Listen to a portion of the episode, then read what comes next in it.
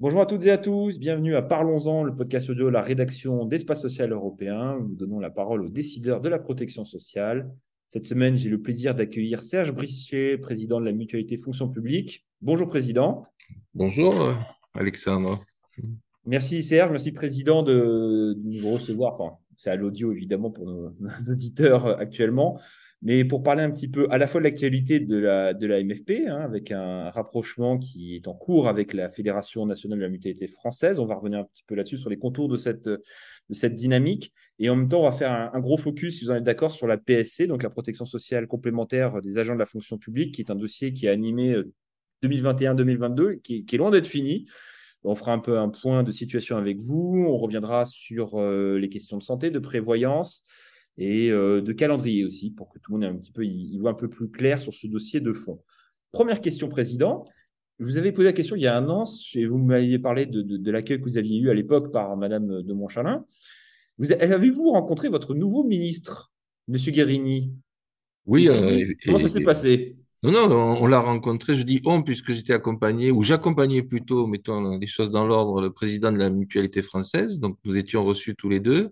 Euh, et euh, Monsieur Guérini, c'était fin juin. Donc, Monsieur Guérini, euh, évidemment, s'empare désormais de ce dossier. D'évidence, euh, mais c'est pas un reproche, mais d'évidence, il le connaît moins sur le fond que ne le connaissait Madame de Montchalin, qui en était quand même euh, un peu l'instigatrice, euh, mais j'ai découvert quand même une volonté euh, conforme à celle de Madame de Montchalin, c'est-à-dire de mettre en œuvre véritablement un dispositif le plus protecteur possible pour, pour les agents publics, même si de mon point de vue, on n'est pas forcément d'accord sur la dimension de la protection. Donc un homme évidemment engagé sur ce dossier, intéressé, intéressé aussi parce qu'il souhaite qu'on lui apporte aussi certain nombre de solutions euh, pour euh, régler euh, des, des, des, des, des problématiques qui restent encore en, jachère, par exemple comme sur la prévoyance, comme sur la prévention, comme sur le, le, le, financement des solidarités générationnelles. Donc voilà, un ministre engagé,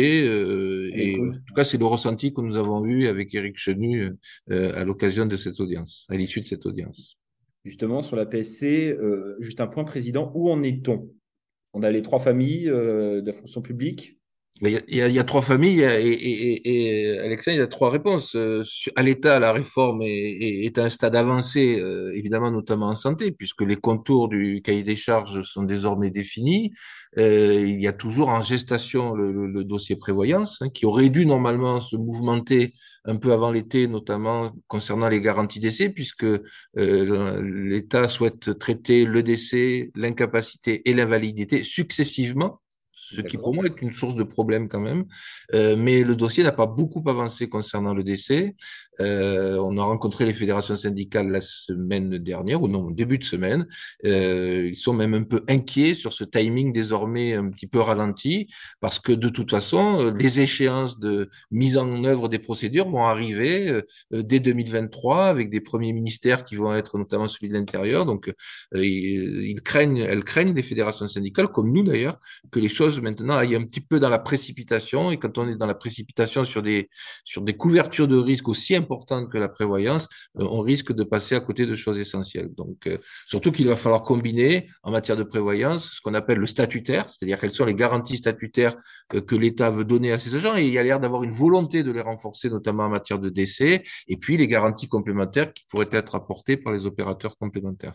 Et est-ce que vous ne craignez pas, Président, la négociation, maintenant ça fait des mois et des mois qu'elle est en cours, entre-temps, la conjoncture économique a évolué plutôt défavorablement par rapport au compte public. Est-ce que vous craignez pas que l'enveloppe d'État soit à défaut soit bloquée, soit voire minimisée plus tard pour euh, faire face à ces, engagements qui sont euh, très lourds euh, sur les comptes publics?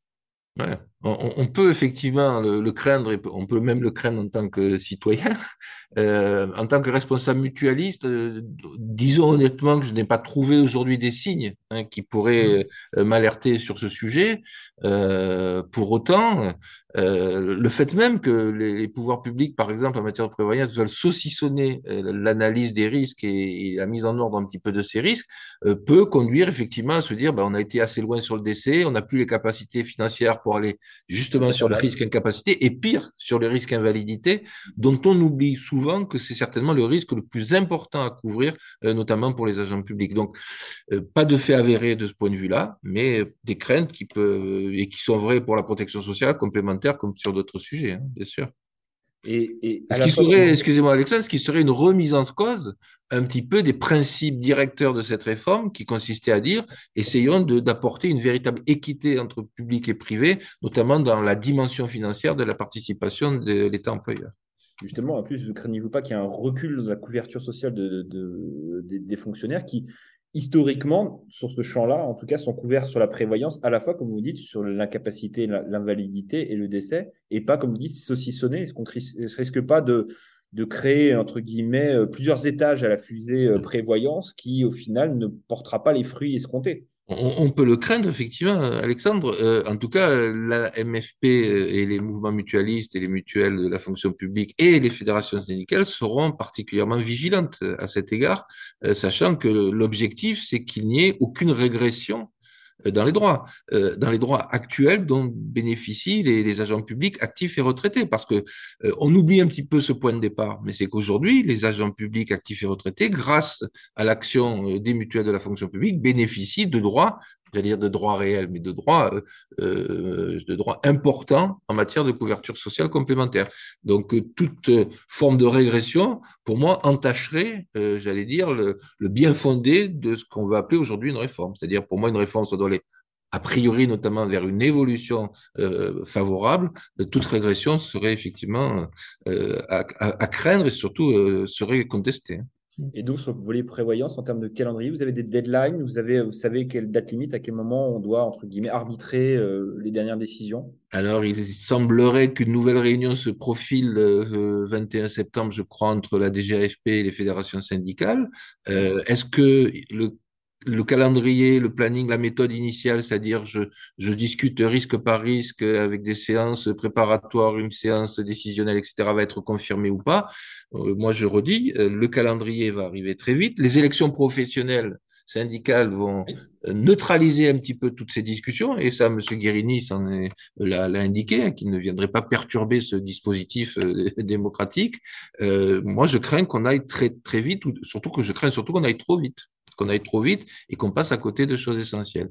Et peut-être, et peut-être que euh, les pouvoirs publics, pour d'ailleurs les raisons que vous avez évoquées de, de, de, problématiques budgétaires, se contentent de dire je vais adapter un petit peu le, le statutaire, notamment en décès, je vais rétablir un capital d'essai, je vais donner une rente d'éducation pour les enfants, voilà, et, et qu'on passe à côté de dispositions complémentaires qui sont, euh, de mon point de vue, nécessaires pour bien couvrir un agent.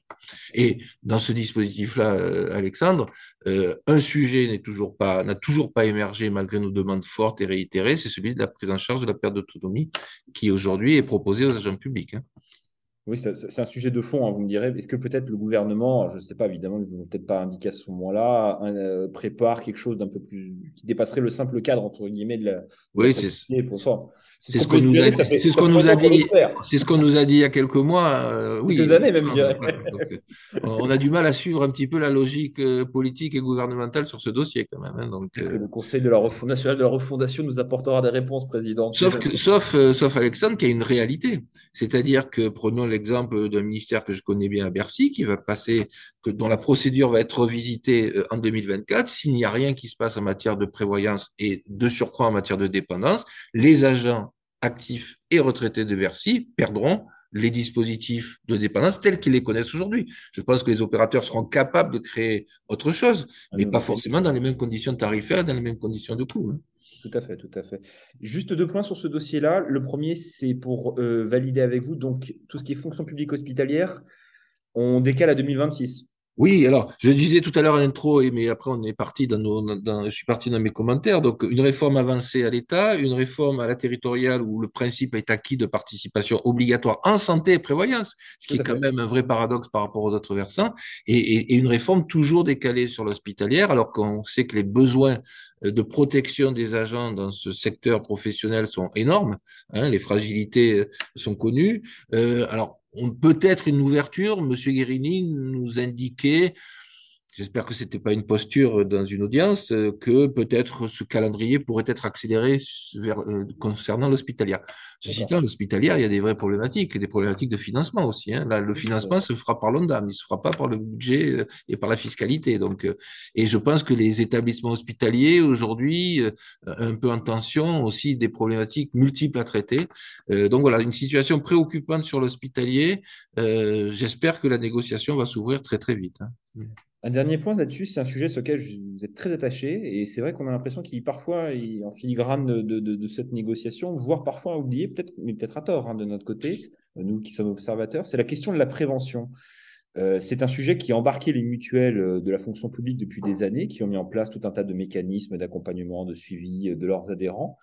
Quid de demain avec cette nouvelle configuration, ce nouveau paysage? Est-ce que vous ne craignez pas que euh, certes, on aura peut-être des avancées sur un certain nombre de sujets, santé, prévoyance, mais que tout ce qui avait été mis en place en termes de prévention, ben, demain, les acteurs soit s'arrêtent parce qu'ils n'ont plus cette visibilité sur leur portefeuille ou simplement sont mis de côté pour des raisons aussi budgétaires. Ben, euh, moi, j'ai envie de dire que concernant la prévention, elle est identifiée les actions de prévention sont prévues euh, en matière de santé pour les bénéficiaires des contrats euh, par les cahiers des charges, euh, très limité, mais elle est identifiée et pas financée. Voilà, euh, toute la problématique. Mm. C'est-à-dire que on sait très bien qu'aujourd'hui, euh, pour financer des opérations de prévention dignes de ce nom et en pérennité, parce que l'intérêt de la forme de la prévention, c'est d'agir sur le long terme et pas simplement de, de, se contenter de, de, de, one shot sur une année. Euh, bien aujourd'hui, les interrogations demeurent quant aux capacités de financement euh, de, de ces opérations de prévention et même le périmètre euh, des opérations qui pourraient être menées. Donc là, je pense que ça fait encore partie des choses qui doivent être, qui doivent être mouvementées et améliorées dans la définition des cahiers des charges, peut-être pas plus au niveau interministériel, mais, euh, mais au niveau ministériel, au niveau de chaque employeur. On suivra ça en tout cas avec attention. Président, on peut passer sur le deuxième sujet. Oui. Peut-être plus, plus gai parce qu'on parle de mariage. La saison des mariages, on est en septembre, une des saisons du mariage. Euh, le rapprochement entre la MFP et la FNMF. Alors, une question très simple. Pourquoi rapprochez-vous de la, mutualité française? Est-ce qu'il y avait un besoin? Est-ce que c'est un mouvement, entre guillemets, naturel, historique? Quelles sont les motivations derrière ce, mouvement? Moi, j'ai déjà une philosophie sur ce dossier. Après, je réponds très clairement, très clairement à votre question. Je préfère euh, décider des choses plutôt que de les subir euh, être en capacité de, de, de, porter un projet plutôt que de se voir contraint de le faire. Euh, très sincèrement, aujourd'hui, euh, les raisons du pourquoi sont multiples. D'abord, euh, je pense qu'il faut rappeler qu'il y a toujours eu une, euh, une collaboration naturelle entre la MFP et la FNMF hein, sur des sujets euh, partagés comme le, le, label senior, comme les taxes, comme la PSC hein, notamment qu'il y a un engagement militant qui est partagé aujourd'hui. On sait très bien que les militants de la MFP sont souvent les militants de la FNMF et réciproquement. Et puis, euh, reconnaissons-le, et là je l'ai toujours dit, et je l'ai toujours fait, surtout quand euh, la MFP a eu besoin de faire porter sa voix plus haut que le niveau ministériel, eh bien, c'est bien grâce à l'action de la, FNMF, de ses présidents, qu'on a pu atteindre les premiers ministres, voire la présidence de la République. Un exemple concret, c'est quand il s'est agi de maintenir la prestation de dépendance dans les cahiers des charges du deuxième référencement. Ça n'a été obtenu qu'à Bercy, mais c'est bien parce qu'on a porté la voix plus haut et c'est la FNMF qui nous a aidé à le faire. Donc, c'est une décision pour moi qui est naturelle, elle est aussi logique, et j'allais dire nécessairement logique, parce que comme moi, vous savez qu'il y a une évolution incontestablement dans l'organisation, la structuration des mutuelles et des groupes, donc qui émergent et qui, euh, euh, j'allais dire, euh, requestionnent un petit peu le, le, périmètre des missions. Il y a une dispersion des lieux d'expression, notamment sur des sujets communs comme sur la PSC. Aujourd'hui, toutes les mutuelles de la fonction publique ne sont pas à la mutualité fonction publique. Donc, euh, elles parlent de la base FNMF sur un sujet qui est un sujet traité par la MFP. Donc voilà, il fallait, il faut, je crois, rétablir un petit peu tout ça. Puis, ne cachons pas les choses, il y a aussi une volonté des mutuelles d'optimiser leurs coûts euh, qui sont aujourd'hui répartis entre plusieurs fédérations, plusieurs groupes. Euh, voilà, donc euh, tout ça, ça rend la décision logiquement, j'allais dire, nécessaire. Mais c'est aussi une décision qui porte sens. Euh, et le sens, il n'est pas établi à la fin, il est, il est dès le départ. C'est-à-dire que être en capacité donc euh, de rassembler les voix, je pense que et rassembler le mouvement mutualiste aussi. Hein, je pense que le président Chenu, comme Thierry Baudet, s'était exprimé sur le sujet, euh, de mutualiser euh, évidemment un, certain nombre de d'opérations et, et, et d'opérations d'influence et, et, de continuer et d'optimiser ce que j'appellerais désormais demain l'identité fonction publique pour que cette identité se résonne plus fortement. En gros, si je voulais résumer d'une formule, ben, il faut faire plus et mieux ensemble. Donc voilà les raisons qui ont conduit à ce rapprochement qui était inscrit dans la réflexion stratégique de la MFP depuis 2018. C'est vrai, c'est vrai, c'est un, projet de, longue haleine. Euh, et donc, en termes de calendrier, on est toujours sur les calendriers avec vous, hein, Président. on est aussi calendrier. C'est quoi l'objectif? C'est de, de, finaliser ça à horizon 2024, c'est ça? Horizon, horizon euh, au plus tard, fin juin 2024. Hein, ça a été acté euh, dans les mêmes termes par les deux assemblées générales, MFP en juillet et FNMF euh, il y a quelques jours euh, euh, à, à, Marseille. donc, fin juin 2024. Si le processus va plus vite, si on a été en capacité, avant de régler toutes les problématiques, parce qu'il y a quand même de nombreuses problématiques. Hein. Quelles sont les missions qui vont être transférées, les problématiques de RH, les problématiques juridiques, quelle va être la forme euh, que va prendre ce rapprochement, euh, et, et, et, problématiques financières, etc. Enfin, toutes problématiques assez naturelles quand on, deux entités veulent se rapprocher. Mais l'objectif, la cible, c'est au plus tard, et il n'y aura pas de décalage, 30 juin 2024. Donc, euh, je ne sais pas si je suis un homme de calendrier, mais je pense que les dates, elles permettent de jalonner aussi le travail. Hein. Oui, il vaut mieux de temps en temps. Ouais, oui, des fois il vaut mieux, ouais. C'est précis ce genre de choses. En tout cas, merci hein, pour avoir euh, expliqué cela. Et, et, donc, vous accompagnez jusqu'au bout le, le mouvement. C'est l'idée. Euh, c'est l'idée que j'accompagne jusqu'au bout le mouvement. Euh, moi, c'est un chantier que j'avais personnellement et après avec ma gouvernance identifié assez tôt. Et surtout, ça me paraît une, une réforme de bon sens et correspondre à une éthique qui doit, qui est celle, j'imagine, de, de, de, tous les militants, c'est faire passer la finalité d'une institution avant l'institution elle-même. D'accord. Bah, merci beaucoup en tout cas, Président, pour ces bons mots euh, de conclusion. Merci de nous avoir consacré un peu de votre temps. On se rend compte comme que le dossier de la PSC n'est vraiment très loin d'être clos. C'est un sujet je de. Pense qu'on aura, si vous nous donnez l'opportunité, on aura l'occasion. Ah, je pense, je pense qu'on va se revoir. merci, à, merci à, vous en tout cas. Bah, merci beaucoup, merci à toutes et à tous de nous avoir écoutés euh, sur ce podcast euh, d'Espace Social Européen et on se retrouve la semaine prochaine avec un autre invité. Et on vous souhaite donc une bonne fin de semaine et bon courage à tous. Merci, au revoir.